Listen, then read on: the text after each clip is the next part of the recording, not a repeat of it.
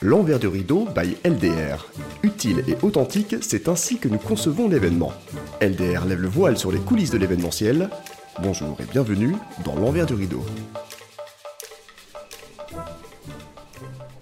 Émilie Fichter, bonjour, très heureux de te rencontrer pour échanger sur ton expertise, la pianologie, une prestation que tu offres lors d'événements entre autres. On va tout de suite approfondir le sujet. Émilie, tu es fille de vigneron avec une vraie passion pour les vins et tu es musicienne. Voilà les deux éléments fondateurs de ce que tu nommes la pianologie, mais c'est quoi la pianologie? Alors la pianologie, c'est une aventure qui a commencé euh, il y a un peu plus de dix ans. Donc euh, j'étais à la maison avec ma meilleure amie qui faisait du piano aussi, comme moi, euh, et à qui je faisais déguster un vin, Châteauneuf du Pape. Et elle m'a demandé de lui décrire un petit peu le vin. Et donc je me suis mise au piano et j'ai joué sans réfléchir une pièce. Et tout d'un coup, elle m'a dit j'ai compris. Et puis la soirée s'ensuit, et puis je joue du champagne, je joue du rosé, je joue du blanc, elle comprend tout. Et donc là, euh, là j'ai tenu un truc et j'étais, j'étais super contente. Euh, et puis finalement, euh, la vie venant, l'idée, elle a lâché un petit peu.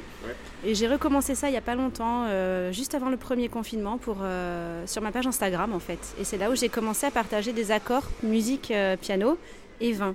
Donc, c'est-à-dire comparer le ressenti en bouche qu'on a quand on déguste un vin avec ce qu'on entend d'une musique. Donc par exemple, euh, un champagne qui pétille, euh, forcément, on va jouer une musique un petit peu rapide, piquée, euh, staccato, volubile, plutôt claire. Alors que pour un vin plus tannique, on va jouer une musique plus profonde, plus intense. Voilà, avec beaucoup plus de, grave, de forté. Il y a une multitude de, nuances qui sont possibles. Alors, tu trouves ton inspiration à travers une cuvée, un domaine. Ensuite, c'est quoi? C'est ton imaginaire qui t'amène sur des pistes musicales? Alors oui, il faut beaucoup d'imagination, c'est vrai. Je déguste la cuvée et en général, dans les grandes lignes, euh, je vais chercher euh, un compositeur ou un genre euh, par rapport au style. Si le vin est tannique, je vais me diriger plutôt vers Beethoven ou Rachmaninoff. Si c'est quelque chose d'un peu plus léger, plutôt du Scarlatti. Après, je peux faire des correspondances aussi entre le nom des cuvées et le nom de certaines pièces qui peuvent se ressembler, avoir voilà, des points communs tu vas toujours aller chercher une inspiration chez des compositeurs déjà connus, déjà Je vais chercher des œuvres qui existent déjà, du répertoire classique, ça peut être de Bach à Prokofiev à peu près, euh, ou parfois la chanson française, euh, pourquoi pas des ragtime.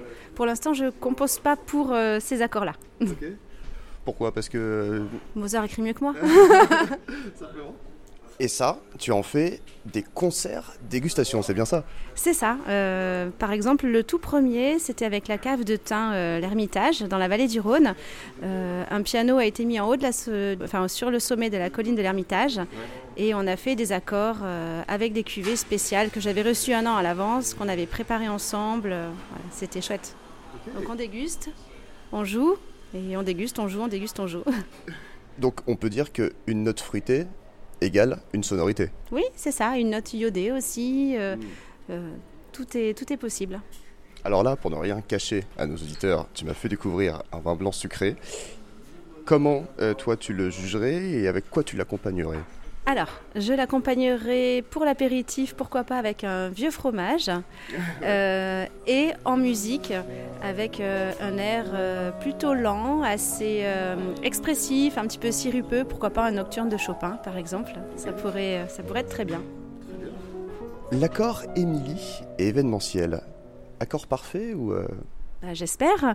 Euh, j'ai eu l'occasion de collaborer avec le Védrido euh, autour d'un projet euh, à Florence, un dîner accord mai vin musique avec le chef Simone Zanoni et Frédéric Brochet.